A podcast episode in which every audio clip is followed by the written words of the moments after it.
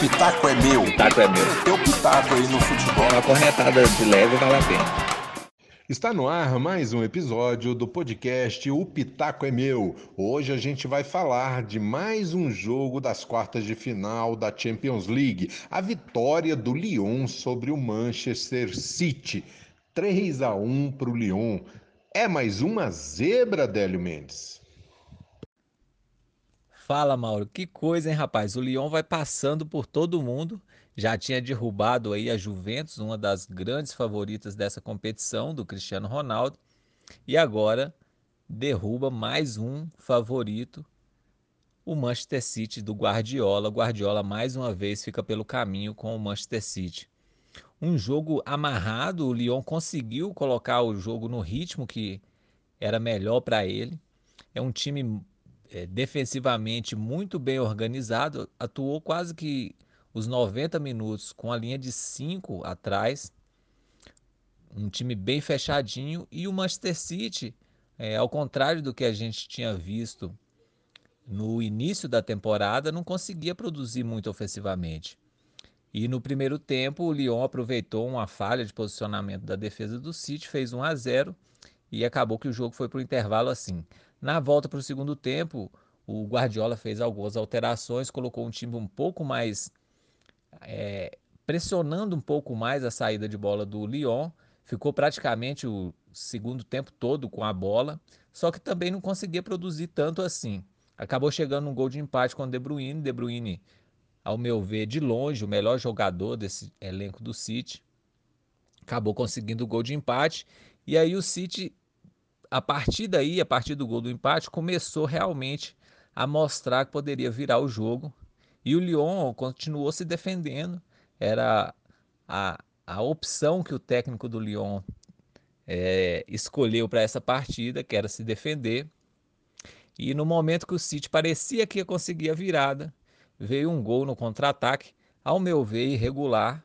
O jogador do Lyon fez falta no defensor do City, o juiz não deu. Saiu na cara do goleiro, tocou na saída do Ederson 2 a 1 e aí o City desmoronou Logo na sequência veio o terceiro gol. Mais uma vez o Guardiola não consegue levar o Manchester City para uma fase mais aguda da Champions. Agora na semana que vem a gente tem aí as duas semifinais, lembrando, né, Mauro? Jogos únicos, é só uma partida, perdeu, vai para casa. O Bayern vai enfrentar o Lyon, esse Lyon que vem surpreendendo. E do outro lado, a gente tem o Leipzig pegando o PSG do Neymar. O Neymar aí com muita possibilidade de conseguir conquistar uma Champions e quem sabe, hein, Mauro, o prêmio de melhor jogador do mundo da temporada, hein? É, Délio, olha só. É... Bom, primeira coisa, o gol que o Sterling perdeu, incrível. Tudo bem, já estava no final, estava 2 a 1 um, né? Dava ali, de repente, se o Sterling marca aquele gol nos 2 a 1 um, é, o lance foi o lance foi aos 40 minutos do segundo tempo, um minuto antes do terceiro gol do Lyon, o Sterling conseguiu perder um gol debaixo das traves, né? Impressionante. Seria 2 a 2 provavelmente ali o jogo iria né, para os pênaltis. Não acredito que ou até o, o, o City conseguiria a virada. Logo um minuto depois, o Lyon fez o terceiro gol, na minha opinião, uma falha terrível do Ederson, né? uma bola tranquila, fácil para ele, ele soltou no pé, o Ederson que é um bom goleiro, várias convocações para a seleção brasileira, mas ele soltou no pé do, do Dembélé, jogador do Lyon. Essa é uma questão. A outra questão é Alemanha e França, né? De um lado você tem Bayern versus vai ser o Bayern versus o Lyon, do outro lado você vai ter o Leipzig, o Red Bull Leipzig versus o PSG.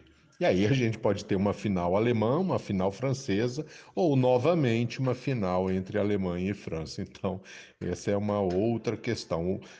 Com relação ainda ao Bayern, né? O Bayern vem numa sequência sensacional. O Bayern, quando voltou é, da pandemia, eu acompanhei o campeonato alemão. O Bayern fez ótimas partidas, né? E apesar do Bayern sobrar no campeonato alemão, o alemão tem, o futebol alemão tem outros bons times, como é o caso do Borussia Dortmund, como é o caso do Bayer Leverkusen, como é o caso, caso do, do Borussia Mönchengladbach. Né? São times tranquilos e o Bayern foi passando com tranquilidade. O Bayern vem de 19 vitórias consecutivas, se eu não me engano, sendo que dessas 19 você tem aí é, pelo menos umas 10 goleadas do Bayern. Então, no meu ponto de vista, eu acho o Bayern o grande favorito para essa, essa semifinal. É isso, Mauro, concordo contigo. O grande favorito, ao meu ver, é o Bayern de Munique. Até não tem como não deixar de colocá-lo como favorito depois do que aconteceu no jogo contra o Barcelona, né? Um atropelo. É, do outro lado, eu acho que o PSG tem grande possibilidade de passar pelo Leipzig, apesar do Leipzig ter mostrado um futebol muito interessante contra o Atlético de Madrid. Foi um time que controlou muito bem a partida. E vamos ver se o PSG falhar defensivamente como ele falhou no jogo contra a Atalanta, pode ser que a gente veja aí mais uma zebra. Já imaginou uma final alemã? Em relação a, a, ao fato de da gente ter dois franceses e dois alemães, Mauro, eu acho que numa Champions normal, né, na sua normalidade, muito difícil disso acontecer hoje. Se fossem dois jogos eliminatórios, ida e volta, acho que muito difícil que o Lyon passasse pelo Manchester City. É, não acredito que isso aconteceria. Talvez do outro lado o Leipzig poderia eliminar o Atlético de Madrid, mas assim não consigo ver uma um sinal de que essas duas ligas, a Bundesliga e a Ligue 1, né, o campeonato francês e alemão, estejam num patamar tão bom quanto a Premier League, quanto a Liga Espanhola. Acho que o fato da Champions ser muito peculiar com esse novo formato, né, por causa da pandemia, favoreceu aí que a gente tivesse essas surpresas, mas não deixa de ser uma Champions sensacional.